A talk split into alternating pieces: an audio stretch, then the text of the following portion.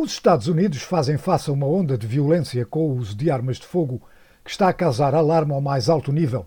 Aquilo que o presidente Joe Biden descreveu já há uns meses atrás de uma epidemia com armas de fogo.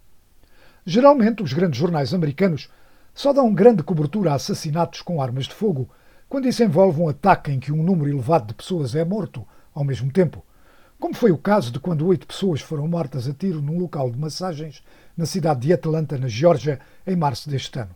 Isso salta para as paragonas dos jornais americanos e de todo o mundo.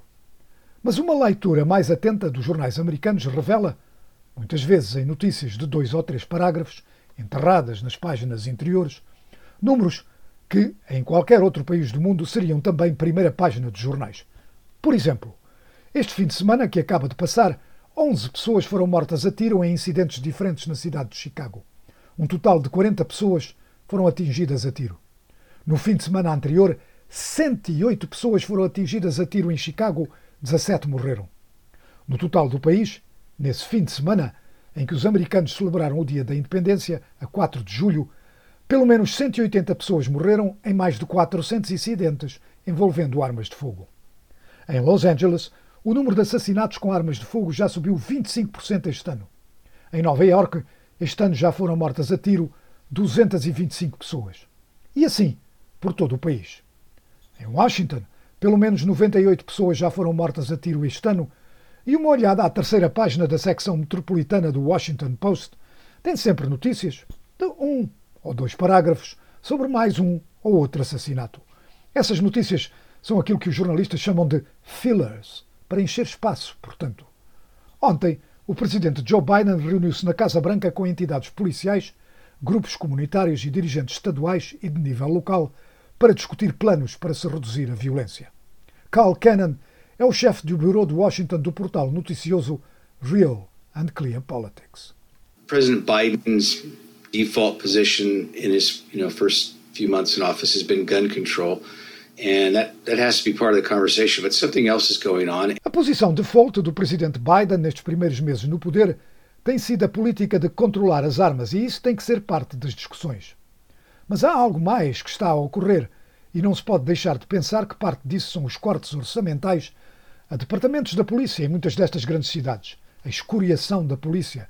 The excoriation of police, the low morale of police, there, there seems to be a law enforcement component too. And Há uma componente com a aplicação da lei relacionada com tudo isto.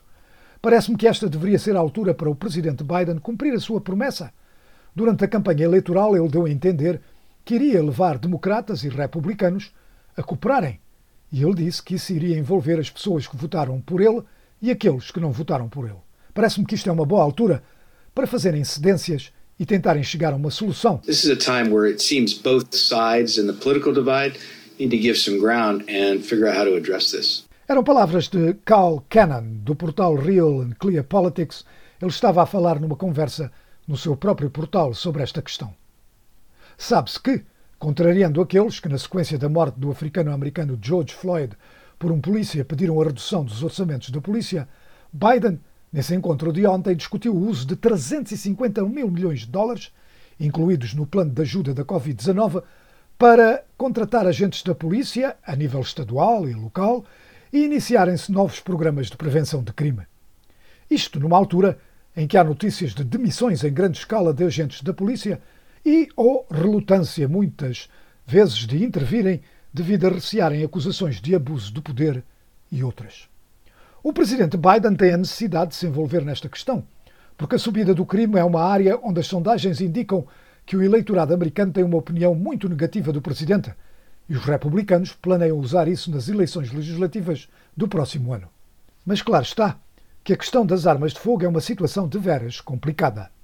A Constituição garante o direito dos cidadãos americanos a possuírem armas e isso complica-se ainda mais porque a aplicação desse princípio varia de Estado para Estado e dentro dos Estados de municipalidade para municipalidade.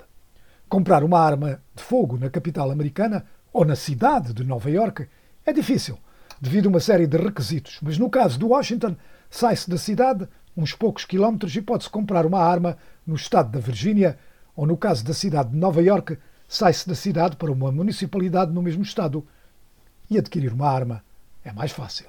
E depois há uma questão que torna todo o diálogo em redor desta questão ainda mais difícil e que foi abordado pelo governador do estado de Nova Iorque, Andrew Cuomo, que declarou um estado de emergência para a questão das armas de fogo, dirigindo 139 milhões de dólares de fundos do Estado para as municipalidades afetadas pela crescente onda de assassinato com armas de fogo.